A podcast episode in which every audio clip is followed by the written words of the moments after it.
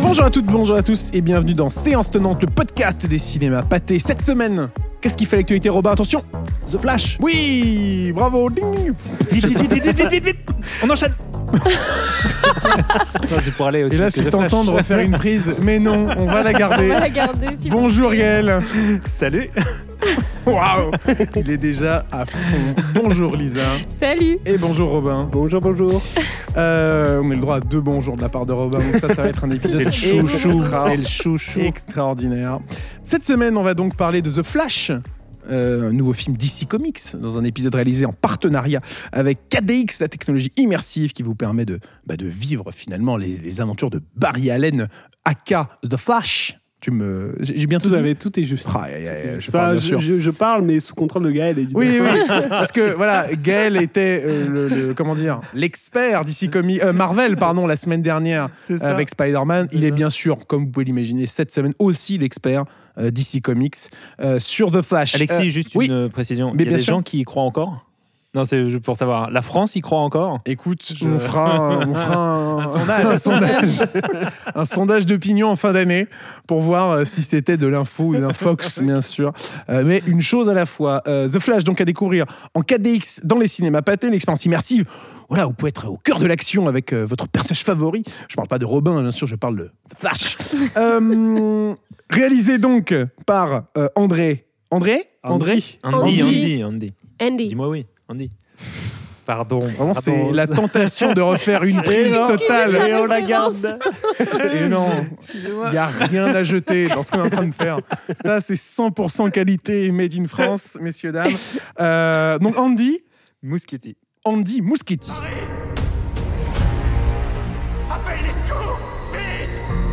J'ai remonté le temps pour sauver mes parents. Et au final, j'ai complètement détruit l'univers. Si tu es retourné changer le passé, Ce monde doit mourir. tu as changé le futur. Où en sommes-nous dans, dans cet univers euh, d'ici Comics? C'est la première fois que ce personnage a le droit à son propre film depuis. euh, Depuis, depuis, euh, depuis Cut. qu'il est euh, annoncé en projet et en production, donc ça faisait à peu près 10 ans que le film The Flash devait euh, se faire. une longue gestation. Tout à fait. Ça fait plus de 10 ans qu'il est annoncé et qu'il est en projet. Euh, on se souvient, mais on va sans doute en reparler, Oui. que le personnage a été introduit dans l'univers d'ici via euh, Justice League. Absolument. Même Batman X-Men Superman. aussi. Quoi? Il est pas dans les X-Men? Non, Ah parce non, que c'est pas. X-Men, Mais c'est non. Marvel. Aïe, mais aïe, aïe. Alors, C'était un piège. est-ce que là, on est justement dans le Attends, attends, attends, personnage attends. sacré, Gaël? Non, attends, attends, attends, attends. Laissez-le. Dans Laissez-le. quoi Mais non, c'était. Ah, mais non, mais attends. C'est quel Quicksilver. per- Ah, Quicksilver. Ah Ça, c'est chez Heureuse- Marvel. Ah. Heureusement que Lisa est là pour Merci, aider un merci, compagnon merci. dans le besoin. Il n'y a pas Ouais, de alors là, souci. Là, là, j'étais en train de creuser là. de creuser ta propre tombe. Bah, dans les X-Men, bien sûr, on se souvient Oh, de, de ça Flash. va. Non, ça va. Ça va. Ça va. C'est pas moi Là, qui je pense que les gens vont plus y croire pour Là, le je coup. pense que le- les masques sont tous tombés un par un. Euh, donc oui, qu'on avait déjà vu donc dans Batman v et dans Superman. Batman v qui était Superman. annoncé dans Batman v Superman euh, L'aube de justice. et dans The Suicide Squad. Il avait une petite scène, si je me souviens bien. Alors moi, je ne m'en souviens pas, donc je mets Ah ouais, vraiment. Ben oui, parce qu'on Oui, oui, avait oui, euh, Captain Boomerang qui se Ouais. fait arrêter très rapidement Ouais. euh, par Et euh, sur The l'île, il Flash. fait effectivement. euh, ouais, Voilà. ouais. Mais c'est c'est histoire d'un. d'un- Vous remarquerez l'audace de Gaël Non, non, mais qu'il a de dire oui Non, mais d'un si, film si, si. sorti il y a plus de 10 ans qu'il n'a sûrement pas revu. Non, The, The Suicide Ah Squad. non, Alors attention, non, attention. je parle de Suicide Squad, Suicide le Squad, le premier, Ah. Le premier. pas celui de James Gunn. Donc j'ai tout faux. Ah, J'adore. C'est euh, Dans la cuisine, Mais- là, quand mais- il court sur les murs, Voilà, c'est ça voilà, voilà. non, c'est quand l'école explose, tu sais, Ah, qui va oui, chercher les élèves un par un. Exactement. Voilà. C'est ça, voilà. exactement. Waouh. Donc, euh, Barry Allen fait enfin son arrivée au cinéma dans son propre film euh, en solo. Tout Il fait. était temps. Réalisé donc comme tu disais tout à l'heure par par Andy Muschietti. Alors, euh, c'est un réalisateur argentin euh, qui a fait son premier film en 2013 où il a adapté euh, son propre court-métrage euh, Mama, un remake donc de, de sa propre œuvre avec Jessica Chastain et euh, Nicolas euh, Coster-Waldo, que l'on connaît de son rôle de Jamie Lannister dans Game of Thrones. Tout à fait. Notre experte série euh, pris la parole. Merci beaucoup, Lise. Euh, mais surtout qui s'est fait connaître du très grand public, enfin connaître du grand, très grand public via ses films, bien sûr, avec ça et ça, chapitre 2, euh, l'adaptation euh, de, l'œuvre de Stephen King euh, en 2017. C'est la première fois finalement qu'il quitte le genre de l'horreur. euh, pour euh, s'aventurer dans un film un peu plus grand public, du moins dans le genre super-héroïque. Mais on sent qu'il garde euh, certaines thématiques quand même, propres justement à l'horreur ou en tout cas à la, à la transformation des, des corps. Du genre. Ben, je vais pas tout dire par rapport à The Flash, mais euh, je trouve que dans The Flash, on a des éléments propres au cinéma qu'il proposait avant dans les films d'horreur euh, qu'il adaptait. Avec un tout petit bémol quand même, c'est que euh, moi je trouve que c'était un cinéaste hyper intéressant au niveau du design. C'était un, c'est un, un protégé de Guillermo del Toro et il y avait, il y avait quand même euh, cette sensibilité, sensibilité là de quelque chose d'un peu gothique, flamboyant dans, dans, les deux films ça et même dans Mama, il y avait, avait, c'était quand même présent très fortement. Une esthétique très, très baroque, très, très chargée et très belle. Là, moins, c'est quand même. euh, C'est l'exercice oui, qui fait ça? Oui, je pense. Oui, oui, oui. Il s'est plié, euh, il s'est plié au, au design euh, quand même plus, on va dire un peu. On va dire la plus- charte graphique la charte, euh, voilà. de, de chez DC De- Comics. de- et de et DC, aussi hérité de, de ce que Snyder avait imposé avant, quand même, forcément. Et d'autres, mais on va en- Voilà. en venir. voilà. Et oui, car euh, Zack Snyder, même s'il paraît loin, euh, il est toujours là au final, hein, euh, parce que c'est lui qui avait euh, initié, enfin, amené ce personnage avec ce- cet acteur-là à l'écran, et au final, même s'il est parti depuis un petit moment de chez euh, DC Comics, enfin, depuis le dernier Justice League, euh, bah, le fait est que son héritage est toujours, euh, est toujours là, parce qu'avant de rentrer dans le vif du sujet et de parler de, de The Flash, on peut dire que c'est un peu le début de la fin. On l'avait dit avec Shazam, euh, qui était sorti un peu plus tôt dans l'année. Il reste plus que deux films, a priori, avant le. Je sais pas comment appeler ça, le grand reset. Le, le- le reboot ouais. euh, Le- total De James inspiré Gunn. par James Gunn. le reboot de James Gunn, puisqu'il restera donc Blue Beetle qui sortira le, le 16 août, puis Aquaman et le Royaume perdu euh, le 21 décembre. The Flash s'inscrit là-dedans, part justement aussi, lui, euh, comme Spider-Man la semaine dernière, euh, dans le multivers. Qu'on va évoquer euh, bien sûr euh, largement. C'est quoi la promesse de, de The Flash? Co- dans quel- enfin, Ça raconte quoi? On le retrouve dans quelle situation euh, alambiquée, notre Barry Allen Alors, euh, bah, on pourrait dire même qu'on le, qu'on le rencontre vraiment pour la première fois, quand même, avec Qu'on- ce Et film. qu'on prend le temps de le, C'est ça, de d'en suivre, connaître- de le connaître au final. de suivre ses enjeux et de comprendre son passif et ce qui l'amène justement à être The Flash. Euh, on le retrouve alors que il tente de démêler euh, ses intrigues familiaux, on peut dire, Euh, pardon, ses intrigues familiales, A priori, oui. c'est mieux. Euh, donc son père est accusé injustement, à tort, d'avoir assassiné sa mère. Et Barry Allen, c'est pour ça d'ailleurs qu'il travaille dans la police, c'est euh, donné pour mission toute sa vie de prouver l'innocence de son père. Après avoir obtenu des super pouvoirs, donc le fait de pouvoir courir très très très très vite, Ah, c'est vrai qu'il a une, une belle foulée. hein. voilà, mais euh, ce qui est intéressant, et ça c'est aussi quelque chose dans les comics, c'est qu'en fait, c'est pas tant qu'il peut courir très très vite, c'est qu'il peut euh, maîtriser ce qu'on appelle la force véloce. Et donc euh, c'est ça qui lui permet de courir vite. On, on l'appelle comme ça, Lisa, tu confirmes? Oui, je confirme. je confirme. Et, euh, On en parle et- souvent ensemble. Et c'est ça qui lui permet aussi de, de- de courir tellement vite qu'il peut euh, briser un petit peu la réalité, l'espace-temps, et voilà, tout ce que ça peut entraîner derrière. Ce qu'il faut dire, c'est que ce film n'est pas du tout une origin story. Ce qui est assez rare finalement pour un premier film sur un super-héros, parce que même en final, dans l'univers euh, DC Comics, on, on, on sait pas vraiment. Enfin, depuis l'arrivée de Zack Snyder, on s'est pas vraiment penché sur euh, la, la genèse justement de d'où viennent ses pouvoirs. Oui, Alors, c'est vrai. On, s'est évoqué était- justement voilà, dans le il film. était- mais il était évoqué aussi dans les précédents films. Je crois qu'on voyait même un petit peu euh, des images de. Mais ce que je veux dire, ce que je veux dire par là, c'est que. euh, Mais oui, on n'a pas la construction. C'est pas, un pas un film entier en mode ah ben j'ai des pouvoirs. Et du euh, coup, je veux créer mon costume. c'est ça, je vais coup, créer mon costume, voilà. j'ai un premier méchant, voilà, etc. Mais tant Et mieux, parce que je pense qu'après le, le- tous les films de super-héros qu'on a l'habitude de voir, on- il faut changer de ce schéma, surtout si le personnage est déjà apparu depuis 10 ans. Et, et même, on, superflu. on, hein. on- on peut aussi mentionner la série télé qui, a eu, qui s'est euh, conclue il y a quelques jours, après euh, neuf saisons, je crois, euh, qui, pareil, a permis d'installer quand même dans le- le- l'inconscient collectif l'image de The Flash. Donc, on voit à peu près ce que le personnage veut dire. Il y, y a un truc dont on parle pas qui permet, je trouve, qui est très bien amené parce que ça permet vraiment de définir The Flash. C'est que c'est un film qui se passe dans dans l'univers DC Comics. C'est-à-dire que Flash n'est pas tout seul. Flash n'est pas le seul super-héros. Quand euh, le film commence, euh, il y a euh, Batman, il y a. C'est ça, il y a une- euh, on peut parler, voilà, on s'arrêtera là, je pense, après Non, en mais termes de... Non, mais bien sûr, il y a une très grande scène d'introduction, d'action euh, qui, euh, Qui est super, mêle- qui est qui est super, vraiment- très vraiment super. réussi. Mais oui, parce que tu nous demandais où est-ce qu'on retrouve Barry Allen, on le retrouve après Justice League. En fait. Exactement. Euh, voilà. voilà, euh, il y a vraiment ce- cet aspect-là de la Justice League existe, les événements qui se sont passés ont eu lieu. Et euh, le personnage évolue effectivement en é- enfin, avec euh, cette idée qu'il appartient à l'équipe. Voilà, et je trouve que ce qui est marrant tout de suite, en fait, un tout petit peu d'ailleurs comme euh, Peter Parker pour, pour les Marvel, c'est quel est son statut au sein de cette, cette Justice League et, et comment ce super-héros peut coexister avec des types qui ont l'envergure de Batman ou Wonder Woman, enfin que, que sais-je quoi. Donc je trouve que ça c'est marrant parce que ça définit tout de suite le personnage. Euh, bien plus efficacement que n'importe quelle euh, Origin story ouais, origin story, ouais. euh, oui. ouais. Et qu'est-ce qui marche dans ce film The Flash? Qu'est-ce qui plaît, justement?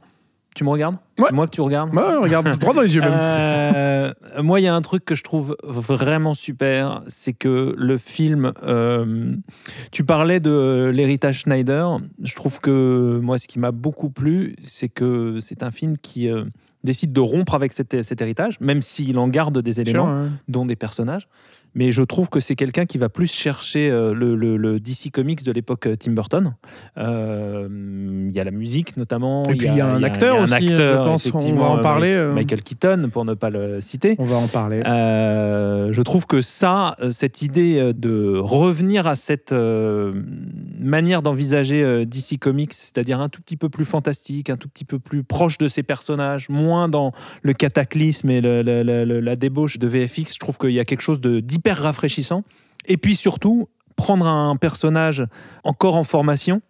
On parlait euh, récemment de, de, de Spider-Man. Je trouve que avoir un jeune, en fait, avoir un type qui est en train de, de- de- découvrir, de, se poser des questions sur ses pouvoirs, sur la manière de les utiliser ou pas, euh, de, voir aussi euh, son, son rapport avec sa famille. Je trouve qu'il y a un truc dans, dans DC Comics qui est euh, hyper, hy- ouais, hyper, hyper rafraîchissant, hyper, hyper nouveau. Quoi. Et il y a un truc très intéressant par rapport à ce que tu viens de dire sur la notion de grand cataclysme, où au final, bah, on va pas trop en dire sur le film, mais l'une des grandes scènes du film, il se passe voilà, une grande scène catastrophique, et au cœur de ça, en fait, il y a justement une relation entre des personnages, et on se rend compte que bah, ce qui se passe derrière, euh, c'est pas si important que ça, quoi. Et vraiment, le, le film est vraiment centré sur ces personnages. Et moi, je voudrais juste revenir sur le, sur le scénario, qui est vraiment une des forces du film, à mon avis, parce que on part euh, dans tellement de choses euh, variées, différentes, inédites euh, pour des films de super-héros que en fait je, je, voyais jamais ce qui allait arriver par la suite. D'habitude on a toujours cette espèce de schéma avec des hauts, des bas, un méchant final et puis euh, merci euh, de rien. Euh, Je trouve que le, je trouve le scénario extrêmement inventif au-delà d'être drôle, d'être euh, très bien rythmé, d'avoir de, belles scènes d'action, mais je trouve que ce que ça raconte en fait, au- au-delà de la façon euh, avec laquelle c'est fait, parce que le, le réal arrive à faire un, un super film super héroïque, mais je trouve que dans, ce que ça raconte et la façon avec laquelle c'est fait, euh, que ça apporte vraiment beaucoup de nouveautés. Mais en fait, on a, on a même peur, en fait, je trouve, pendant le film. On a peur de ce qui pourrait arriver, comme si on se disait euh, euh, la catastrophe est possible. Et ça, c'est assez nouveau, effectivement. Hein, en tout cas, cette, dans la façon, comme tu disais, dont c'est fait, de nous faire croire que tout peut arriver. Grâce notamment aussi à ce fameux multivers, parce que pour le coup, Ouais, il, est aussi, euh, il est aussi présent ici. C'est une des raisons pour lesquelles on retrouve Michael Keaton, qui euh, remet le costume donc de, de Batman, de Bruce Wayne. Spoiler, mais oui, Batman, c'est Bruce Wayne, attention, accrochez-vous. Après les, les- les deux films de Tim Burton, euh, c'est impressionnant de le revoir porter ce costume. Il est super en Ouais, plus. il est bien. Son apparition euh, dans. Enfin, pareil, je pense que c'est pas. Faut, faut pas trop en dire parce que la. la, la Non, mais la fa- la plaisir, façon, mais la euh, manière dont ouais, il est. ouais, dont- la manière on dont il est introduit. Dont il est introduit est vraiment super. Vraiment super. Ça rejoint ce que tu disais, Alexis, sur euh, toute la tout ce qui est présentation des personnages. Finalement, je trouve que dans le scénario, le multivers peut-être va passer au second plan ou du moins va arriver dans un troisième acte euh, dans, le scénario. Et on parlait des personnages aussi. Moi, j'ai été vraiment surprise et agréablement surprise par Ezra Miller, en fait. On l'avait certes découvert dans les, dans les précédents euh, films DC Comics, mais là, je trouve qu'il porte le film de manière à la fois euh, émouvante euh, par rapport à la trajectoire de ses parents, de manière drôle, parce qu'en plus de ça, il joue avec son double, donc c'est aussi euh, une palette de jeux assez euh, efficace. Et, euh, et évidemment, Michael Keaton qui revient en une sorte de mentor déchu, slash torturé, mais pas trop non plus. Enfin, il y a tout un, toute une palette de personnages qui est hyper euh, intéressante. Parce que pour revenir en un mot sur l'histoire, tout part du fait que Barry Allen, euh, donc qui est maintenant en partie intégrante de la Justice League, se rend compte qu'il peut euh, remonter dans le passé. Oui. Il va re- justement essayer de remonter dans le passé pour euh, réparer euh, euh, des erreurs, enfin du moins pour, Pour essayer éviter, de sauver sa mère, du moins, mhm, euh, pour et, éviter des- son meurtre, ouais. et du coup de innocenter son père. Mm. Et en faisant ça, il se retrouve dans une réalité alternative, on va dire ça comme ça, qui va entièrement bouleverser le cours de sa vie. Et bah, justement, il va essayer de de réparer ce qu'il peut, mais il se retrouve sur une, euh, dans une, on va dire dans une timeline qui n'est plus vraiment la sienne, puisque euh, son Batman, qui était Ben Affleck, enfin son Batman, euh, attention, interprété par Ben Affleck, hein, pas de méprise, euh, est désormais celui de, de Michael Keaton. Bref, c'est toute la, la magie du scénario. D'ailleurs, Ben Affleck, est-ce que ce serait pas la dernière fois qu'on le voit euh, dans le rôle? Je pense que oui. Parce que voilà, on parle Dans de- la de- façon, en tout cas, dont c'est annoncé, euh, sans doute que oui. Parce qu'on parle de cette scène d'introduction tout à l'heure, euh, d'action dantesque assez folle entre les, les- les deux personnages, donc Flash et Batman. Batman est donc interprété par Ben Affleck dans une super scène d'action d'ailleurs.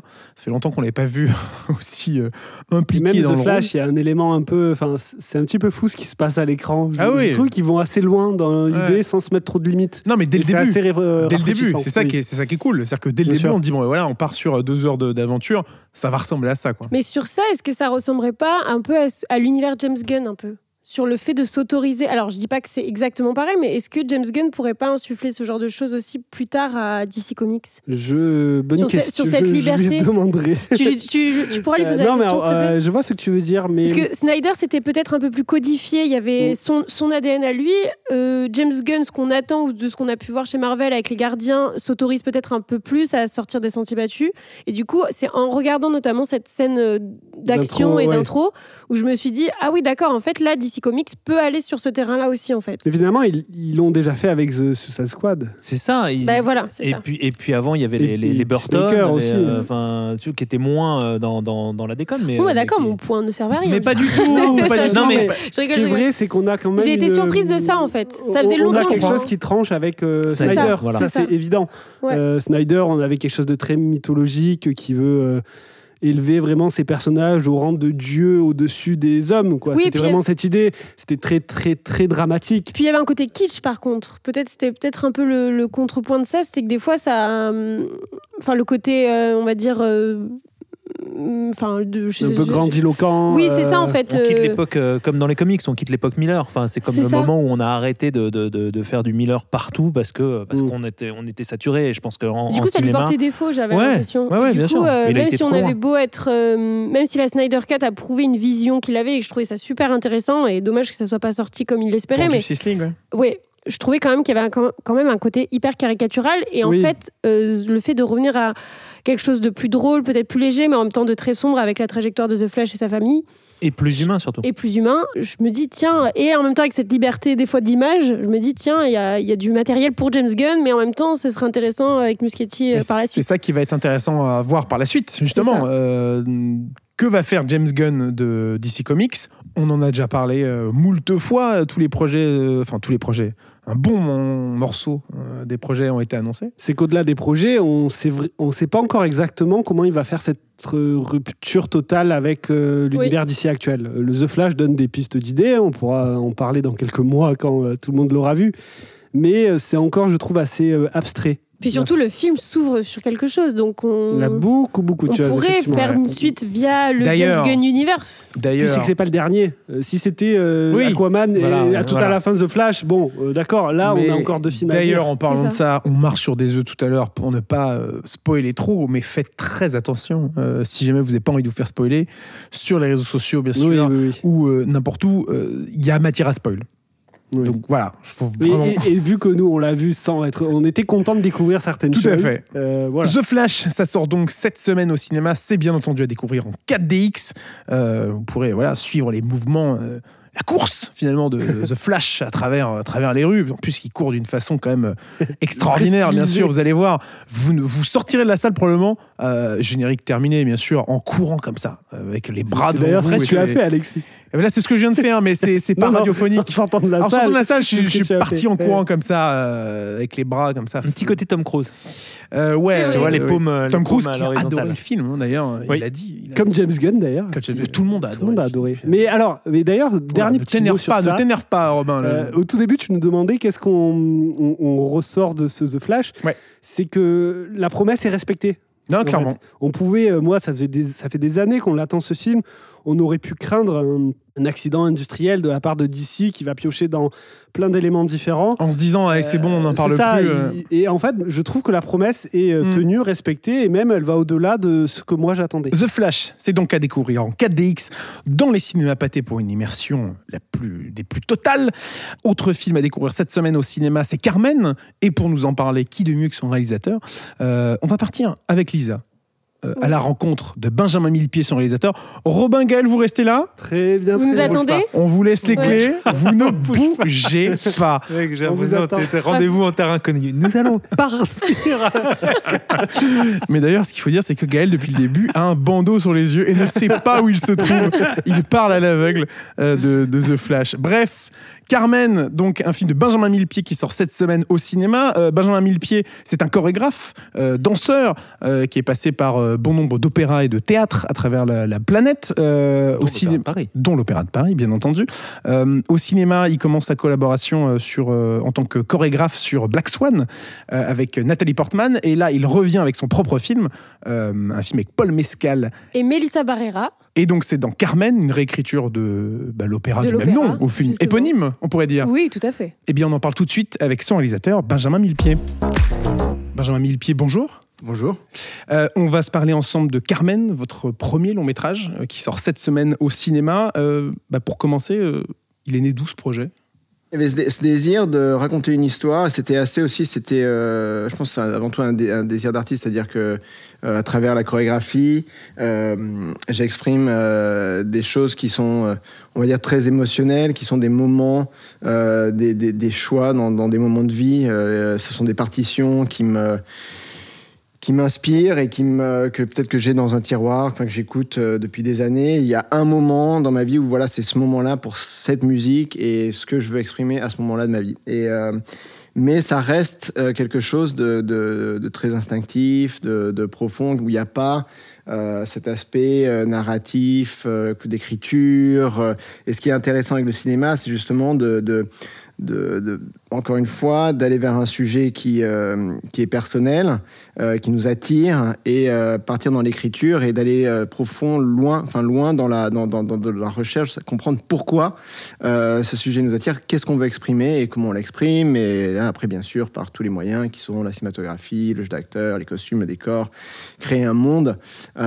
Et donc, ça m'attirait énormément. Voilà. Et, et je suis un amoureux de cinéma depuis, depuis très longtemps, donc euh, évidemment. Voilà. Et vous avez une relation intime au cinéma. Vous, avez, euh, vous étiez donc le chorégraphe sur Black Swan. Vous avez aussi travaillé sur Ballerina, si je dis pas de bêtises, Ouais, euh, en ouais, tant ouais. que dans un autre style. Non, Mais quel- enfin, du moins le, le- le cinéma, vous avez une belle petite page IMDb déjà. Donc Mm. Mais vous avez une relation euh, quand même de professionnelle et artistique avec le cinéma qui est assez, assez intime.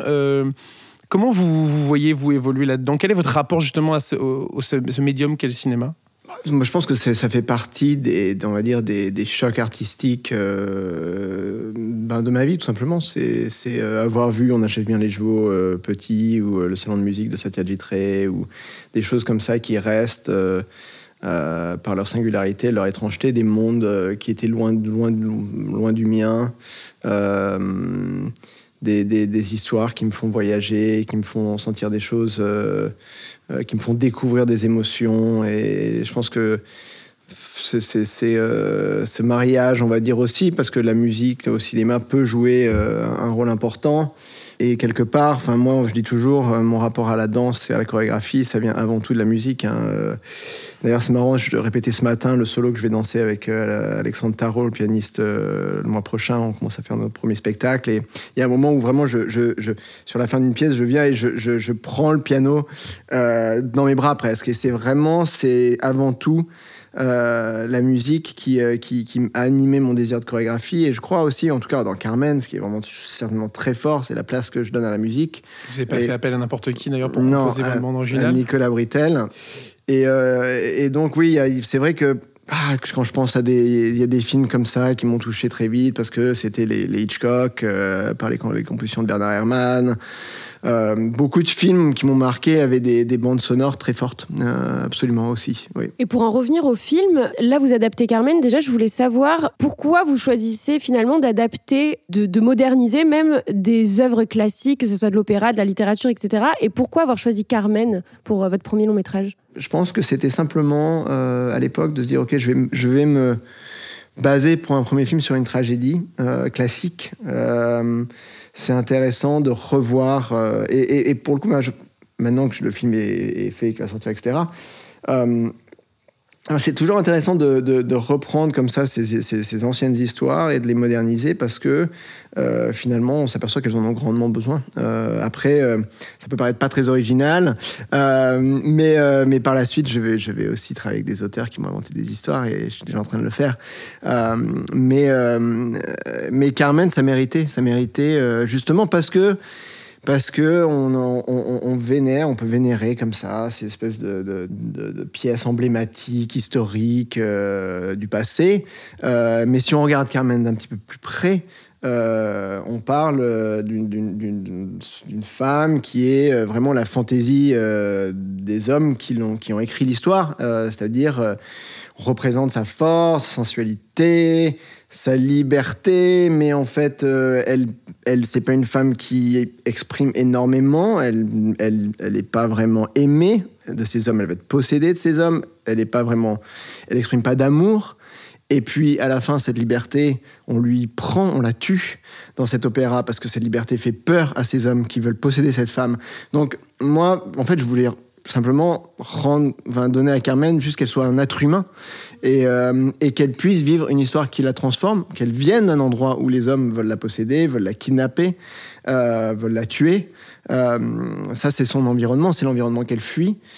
Mais elle va sur son chemin, ce chemin de- de- de quête vers la liberté, rencontrer un, un- homme qui n'est pas comme les autres et, euh, qui va, euh, et qui va avec elle, et l'un et l'autre vont, vont s'offrir quelque chose qui, qui, va les, qui va les transformer. Et voilà, ça c'était c'était cette idée. Alors c'est vrai que je suis parti très loin du, du, Carmen d'origine, mais ce qui est intéressant sur ce personnage, c'est justement ça, cette espèce de force, cette fougue, euh, aussi ce, tout ce qui culturellement sort, enfin, est en elle de, génération. Au début, on a cette, toute cette danse, euh, ce côté roma euh, qui est quand même imprégné dans le film, qui est, super fort et euh, qui est sincèrement le plus intéressant et que je trouve voilà que, que, Melissa Barrera est, magnifique dans la manière dont elle incarne ce personnage.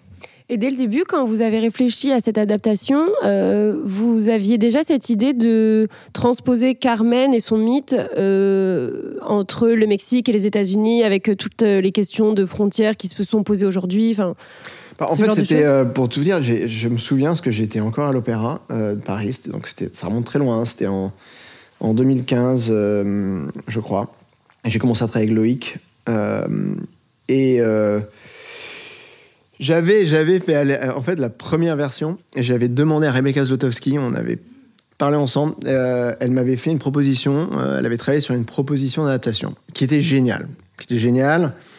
C'était un, un Carmen en Islande. C'est magnifique. L'idée était, était magnifique. C'était l'idée, c'était que cette histoire repose sur un, pays dans un moment de chaos qui s'effondre. Elle avait, elle avait basé ça autour de l'effondrement bancaire de l'Islande. Et cette idée d'un couple qui part dans, la, dans, voilà, dans, dans l'espace, l'espace sauvage de l'Islande, ça aurait été merveilleux. Après, euh, moi, j'ai, eu besoin de m'approprier cette histoire pour qu'elle, qu'elle vive dans un endroit qui, est un endroit où j'ai, avec lequel j'ai des vraies émotions. Et euh, je vivais à Los Angeles déjà depuis des années. Euh, je suis parti en Amérique, euh, je sais même plus, mais en 1992. Donc, euh, donc j'ai un rapport fort à, ces sujets d'immigration, à cette ville de Los Angeles, au désert, au cinéma américain de l'Ouest, à tout ça. Et, euh, donc, voilà, je sais, je pense que je crois ce qui était intéressant, que j'ai commencé à regarder un petit peu l'historique de la population romain au Mexique. Euh, j'ai découvert qu'il y avait une, une- toute une, une migration euh, au début 20e euh, au Mexique de, population euh, roma, gypsy, euh, qui est très forte et qui voyageait euh, par camion, qui présentait des spectacles. Enfin, j'ai rencontré une anthropologue, j'ai commencé à faire. Et d'ailleurs, quand il était question de filmer le film au Mexique, il y avait tout un début qui n'était pas le même, et je l'ai travaillé avec cette communauté qui existe encore. Et donc, euh, quand il a finalement, avec le Covid, avec tout ça, qu'on est parti tourner en Australie, j'ai abandonné cette idée parce que je voulais pas essayer de reconstituer quelque chose que j'aurais jamais pu rendre authentique. C'était même pas la peine. J'aurais eu les vrais gens, je l'aurais fait. Euh, mais du coup, voilà. Donc, euh, donc euh, bref, tout ça, c'était avant Trump, c'était avant, mais déjà la situation était précaire et très compliquée. Elle continue à l'être aujourd'hui pour tout ce qui est, voilà, tous ces, gens qui, fuient, qui fuient le Mexique, qui fuient, qui viennent d'Amérique du Sud, de partout pour, pour traverser la frontière et qui meurent dans le désert ou qui se retrouvent dans des, dans des, dans des prisons privées pour des années ou des orphelins qui se retrouvent dans des, dans des aussi ce que je suis allé visiter. Enfin voilà, c'est une situation qui est, qui est dramatique et qui va être- l'être de plus en plus. Et pour porter votre film, vous avez donc fait appel au duo Melissa Barrera et Paul Mescal. Euh, on connaît la première pour le grand public pour euh, Scream, d'où l'on vient, euh, justement, Mhm. comédie musicale. Le second pour la série Normal People et plus récemment After Sun. Euh, comment s'est constitué ce duo-là? En fait, euh, moi déjà, je voulais, je voulais une femme latino pour Mhm. écrire le film et euh, je voulais une actrice mexicaine. Et euh, en 2017, les agences, que ce soit CIA, WMI, UTA, n'avaient Les agents d'artistes. Les agents d'artistes, ouais, les, enfin, les agents voilà, n'avaient pas de liste de- d'auteurs latinos. C'était un truc, mais en fait, euh, appelé tous les agents et on on n'a pas. Euh, c'était vraiment un moment où ça a changé depuis. Mais encore à cette période-là, il n'y avait pas. Et, euh, et donc, moi, je disais non, je veux une actrice mexicaine. Et il a fallu faire des auditions en sachant que l'agent de casting avec qui je travaillais à l'époque dit non, on va quand même ouvrir l'Espagne, l'Amérique du Sud et tout ça, alors que ça n'avait pas de sens. Je savais de toute façon que je voulais pas le faire comme ça. Mais euh, ça veut dire qu'il y a eu des centaines, mais je sais même pas, même s'il y a eu même plus des milliers. Enfin, je, de, on a, on a, j'ai regardé plein, plein, plein, plein, de vidéos. Et Mélissa, à l'époque, était, euh, euh, m'avait envoyé une vidéo où elle chantait. Elle l'avait, je l'avais vue danser dans So You Think You Can Dance, donc c'est Jean Gala avec euh, les, enfin, danse avec les stars, un truc comme ça au Mexique. Elle venait juste d'avoir un rôle dans une série latino sur Stars qui s'appelait Vida. Donc vraiment, elle commençait tout juste, tout juste, tout juste. Je l'ai, rencontrée en 2018, je crois. Et voilà, ça a été, euh, ça a été très simple quand je l'ai rencontrée, qu'elle avait ce talent inné de pas être danseuse et de, danser comme une danseuse qui danse depuis toujours, euh, qu'elle a une, voix merveilleuse. Et puis euh, au rendez-vous, elle avait été très, elle avait été géniale parce que Moi, j'avais rien fait non plus au cinéma, mais elle, avait été, elle avait été très, elle avait, des opinions très fortes et c'était le personnage et, euh, voilà, ça a été, ça a été tout de suite euh, clair qu'il fallait qu'elle joue Carmen. Et Paul, bah, c'était un énorme coup de, coup de chance parce que je voulais vraiment un acteur qui soit pas, on va dire. euh, ah, on va dire beau mec sans être mignon, enfin voilà, qui soit beau mec et mignon et pas vraiment, enfin trop, comme on va dire, euh, euh, qui se regarde un peu dans un miroir, quoi. Comme on peut avoir beaucoup de, quand même, euh, encore, c'est pas facile de trouver des, des, des, des, hommes qui soient, voilà, qui jeunes, qui est cette, en tout cas dans le cinéma américain, je trouve aujourd'hui, et, et Paul, voilà, qui incarner un marine, etc. Pourtant, j'ai pas pris un américain pour jouer un marine, j'ai pris pris un irlandais. Mais voilà, il a aussi cette, cette capacité de raconter des histoires sans parler. C'est un personnage qui a une vie intérieure très forte, qu'il exprime avec le regard, avec son corps. euh, et euh, il venait de faire cette série, il était fulgurant. euh, c'était, c'était, très, c'était une évidence. Et j'ai eu de la chance, je l'ai eu juste au bon moment. Bon moment. Ouais. Et vous parliez du tournage rapidement tout à l'heure en Australie, parce que vous n'avez pas pu tourner euh, sur place. Comment ça s'est passé justement cette expérience-là de tournage de, de premier long? Franchement, c'était merveilleux parce que, parce que la vérité, c'est que j'avais, j'avais même pas 30 jours. euh, Enfin, j'allais avoir 24 jours à Los Angeles, comme il n'y avait pas de tax credit. J'allais avoir 24 jours au Mexique aussi, euh, ce qui était euh, in- ingérable pour un film euh, avec l'ambition qu'on avait. Et puis en Australie, j'ai eu 34 jours et c'était hyper intéressant de dire, OK, de toute façon, on est dans un univers de rêve, entre le réel et des moments qui sont surréalistes et il- voilà, on crée un monde. Et j'avais finalement tous les ingrédients en Australie pour arriver à faire ça. Euh, par le désert, par euh, l'existence d'une communauté euh, mexicaine forte autour de Sydney. Et puis, et puis, et puis, ce sont des, enfin, je veux dire, Los Angeles. J'avais, j'étais allé voir tout ça. Je suis allé au Mexique. J'avais tout. Enfin, donc j'avais aussi un, j'avais une, j'avais une, une carte voilà, qui était claire dans ma tête de ce qui, voilà, ce qui allait être crédible ou pas.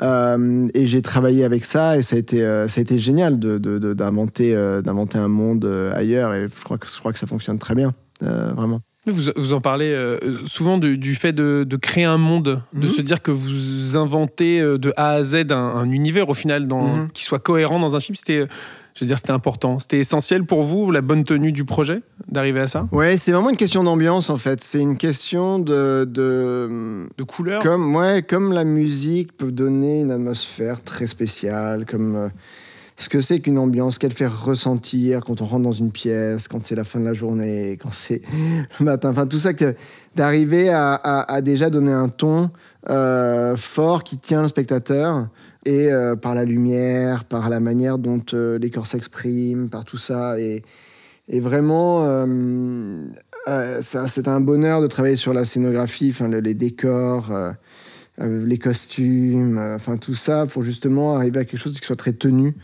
et euh, qui ait une vraie force, qui ait une, force et qui, qui soit engagé, enfin dans, que ce soit des points de vue qui soient très précis et, et, euh, L'idée, c'était pas. euh, j'adore le cinéma aussi, qui est très libre et très spontané, les caméras à l'épaule, des choses très très réalistes, etc. J'ai pas du tout.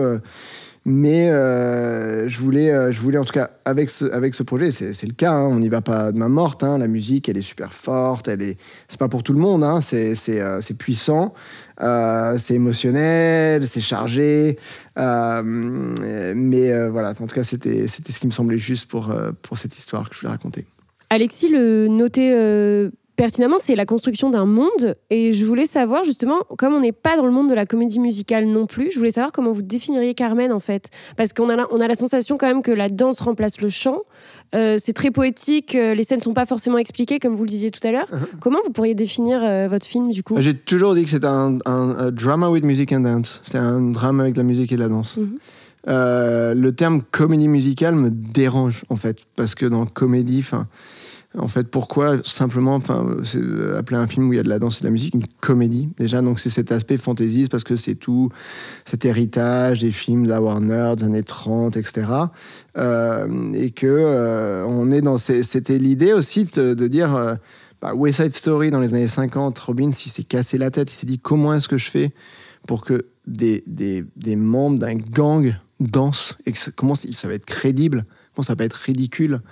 Et que finalement c'est pas ridicule mais c'est daté, c'est-à-dire que euh, en soi c'est stylisé parce que c'est les années 50 et c'est Bernstein et quelque part il a trouvé il y a, c'est un style, euh, c'est un style et c'est mais euh, c'est intéressant aujourd'hui de se dire non, on a envie de quelque chose de plus réaliste. Je dis pas que j'y suis arrivé hein, à 100%, mais j'ai essayé de me tourner vers ça et que on peut raconter des histoires qui sont sombres. La, musique et la danse et même le chant peuvent avoir leur place. Euh, après, j'ai- rien contre euh, euh, des films qui, qui sont plus légers, qui sont plus fantaisistes, etc. C'est juste, voilà, moi, je, après, c'était juste plus personnel et c'était l'idée d'aller vers, ça. Et ça, pour moi, c'était un, c'était aussi un défi. Nicolas Britel, la musique. Quelle rencontre ça a été avec lui? Ah, on se connaît depuis 2009. Ah oui, donc c'est une Euh, rencontre assez lointaine. On se connaît depuis longtemps, on partage beaucoup d'affinités pour la musique, pour le cinéma, pour plein de choses. C'est un ami. Euh, on, on s'est- on a beaucoup parlé de musique, de cinéma. De, de, on- ça fait longtemps qu'on avait envie de collaborer ensemble. Donc euh, voilà, c'est le fruit de, de, de- de pas mal d'années de, conversation. Et quand on a abordé le film, c'était vraiment main dans la main. C'est-à-dire que ça a commencé par la, par la musique. Euh, encore une fois, je sais qu'un jour je ferai un film où il n'y aura pas de musique du tout. Mais. Pas de bande originale. non, j'ai rien. Vraiment, c'est. C'est pas. euh, c'est tel, pour moi, c'est tel sujet, tel, euh, telle fo- forme, tel. euh, chaque, chaque, chaque, chose a un, besoin très précis. Chaque narration a un besoin très précis. Et donc, euh, Nick, ouais, on a. Il a commencé par la musique, ce qui m'a donné une atmosphère, ce qui m'a donné. Et puis même, j'ai demandé, il fallait qu'il écrive les chansons. Après, j'ai demandé du score parce qu'après, je l'ai joué sur le tournage. Euh, et on a partagé plein de choses différentes, d'influences différentes qui, au fond, au, bout du compte, euh, donnent vraiment la singularité sonore du film. Et je pense que c'est ça qui me fait le plus plaisir, c'est- son originalité musicale. Je pense que c'est vraiment, ça ressemble à rien d'autre euh, que ce que Nick a fait. C'est extrêmement riche musicalement, du début à la fin. Et je trouve que que c'est très très réussi, que c'est très fort, que c'est une, une bande son merveilleuse, vraiment. Il a fait un travail super. ouais. On n'a pas parlé non plus de Rosie De Palma. Je voulais savoir aussi euh, quel genre d'actrice c'était sur un tournage, qu'est-ce qu'elle a apporté, comment s'est passée votre rencontre aussi? Ah bah Rossi, avec Rossi, ça a été très simple. Hein. Euh, ça c'est non parce qu'on a eu un, contact d'une évidence. C'est quelqu'un, c'est comme si on se connaissait depuis toujours en fait. Je pense qu'on a. C'est marrant parce que, enfin moi je sais que en fait elle est arrivée, elle est arrivée en, a- en avance pour travailler sur la danse. Et elle est arrivée, en fait, elle, s'était attachée. Enfin, moi, je l'avais, envoyé le scénario, elle était attachée au projet. Et puis, euh, bon, comme tous les films, hein, euh, ils vont se faire, ils vont pas se faire, ils vont se faire, ils vont pas se faire. Euh, Rossi, on se parlait pas, mais euh, elle était toujours là, elle allait toujours le faire. Et donc, par magie, elle est arrivée en Australie. Elle a fait deux semaines de, con- de confinement dans un hôtel, comme, comme nous tous. Elle est arrivée plein d'idées, plein d'idées, mais avec des vêtements, avec des, des- plein de choses comme ça. Tout me semblait tellement juste. Et, et puis, euh, puis elle avait sa première scène qui était sa plus dure en fait. C'était une scène de 7-8 minutes avec Mélissa. C'était la première scène. Et euh, c'est vrai que quand, elle a, quand on a tourné cette scène et que j'ai entendu sa voix dans le casque, j'ai vraiment eu des frissons parce que c'était la voix de toutes mes, mes 20 ans et de tous les films d'Almodovar et tout. C'était fou pour moi de l'avoir dans le film. Et cette scène, elle est géniale parce qu'on on l'a, on l'a tournée sans coupure. On l'a tournée, euh, on l'a tournée sans coupure. Je leur avais pas dit qu'on allait faire ça. Et puis c'est la première scène. Et quand, elle a, quand la scène était terminée, mais tout, tout, toute l'équipe, tout le monde a applaudi. C'était, c'était, non mais c'était tellement, c'était évident. C'était très très simple avec. euh, avec Rossi, j'ai vraiment envie de retravailler avec elle. On refera quelque chose euh, un jour, c'est sûr, parce que parce que je, pense que voilà, c'est quelqu'un, c'est avec le bon rôle. Il faut juste lui donner la liberté euh, pour qu'elle puisse s'exprimer. Elle est fantastique, vraiment fantastique. Tout à l'heure, vous parliez du fait que vous pensiez déjà à une autre expérience au cinéma, Mhm. un, nouveau, un nouveau scénario. Euh, ça veut dire que j'imagine que Carmen s'est plutôt bien passé pour vous. Ça reste un bon Bah souvenir. oui, oui, Carmen, ça a été, ça a été, euh, ça a été une expérience euh, merveilleuse. Maintenant, euh, j'ai envie de, j'ai envie d'autre chose. J'ai, deux, j'ai deux idées en cours qui seront dans des dans des budgets plus petits ou voilà, qui pour s'attaquer à autre chose, avant peut-être d'éventuellement repartir avec une autre idée qui peut être, qui peut demander plus de moyens. Euh, mais euh, mais voilà, non non, c'est euh, c'est définitivement et c'est c'est chouette parce que avec toute la presse justement là le dans- de parler du film me rappelle combien, combien j'ai aimé l'expérience et combien j'ai envie de la, voilà, de la revivre avec maintenant et- ayant fait ce premier film et voilà, tout- tout- tout- tout- toute l'expérience que ça m'a donné. Carmen, ça sort cette semaine au cinéma. Benjamin Millepied, merci beaucoup. Merci, À bientôt. à bientôt, merci. Et nous voilà de retour. Gaël, Robin, comment allez-vous Eh ben, Super. Très bien. Et Vous vous attendez, hein Ça va vous avez, vous avez quoi Alors, vous, avez, ça a donné vous quoi avez fait un Time's Up Vous avez- On a parlé de The Flash. Encore Oui, Oh non Ah. pas fini. Il existe une version longue de ce podcast sur Ouais, The Flash fait, ouais. Écoutez, parfait. Euh, parlons des bonnes raisons justement d'aller voir ces deux films à l'affiche cette semaine au cinéma. Euh, L'un en 4DX avec The Flash et Carmen. Commençons par le premier, le film de super-héros de chez DC Comics. Pourquoi faut-il aller découvrir The Flash? Au cinéma cette semaine, Robin? Euh, je dirais pour euh, le mélange assez habile de euh, plusieurs pans de l'univers d'ici. Ah bah alors là, pour, pas, pour passer après ça, bonsoir. Lisa Pas du tout la pression, merci beaucoup. Euh, non, moi je dirais tout simplement pour Ezra Miller, moi qui m'a vraiment surprise dans, dans son premier film solo. Et moi, pour Michael Keaton et la touche burtonienne du film. Et toi, Alexis? Et il t'a piqué? Ta bonne Ouais, raison. je réfléchis, euh, Et je dirais pour euh, l'inventivité du scénario, euh, les différents endroits euh, vers où il nous emmène finalement, ce Andy Muschietti. Carmen, pourquoi faut-il aller le voir au cinéma cette semaine? Lisa? Pour Melissa Barrera, que j'avais découvert dans D'où l'on vient, qui m'avait déjà impressionnée, et là on la retrouve dans Carmen, elle est bluffante. Et j'ajouterais pour la musique, la bande originale de Nicolas Brittel, euh, qu'on connaît notamment pour euh, son travail sur Succession ou bon nombre de films, qui fait ici une très très belle bande originale pour accompagner euh, le film, donc de Benjamin Millepied. The Flash à découvrir en 4DX sur grand écran au cinéma cette semaine et Carmen également. Un bien joli programme, me direz-vous. La semaine prochaine, on se retrouve depuis le Festival international du film d'animation d'Annecy. Très hâte de découvrir, moi, ce sera mon premier. Pareil. Avec vous. Oh, Eh les oui. enfants Oui. on en... Hein, Gaël, on emmène les enfants Allez. Dans la valise. Allez Oh, Bizarre l'ambiance Ça va être un long voyage. Comme ça que je fais, moi. Waouh, le fameux fils de Gaël va peut-être nous appeler pour nous laisser euh, son témoignage. Mais ça, c'est pour une prochaine fois.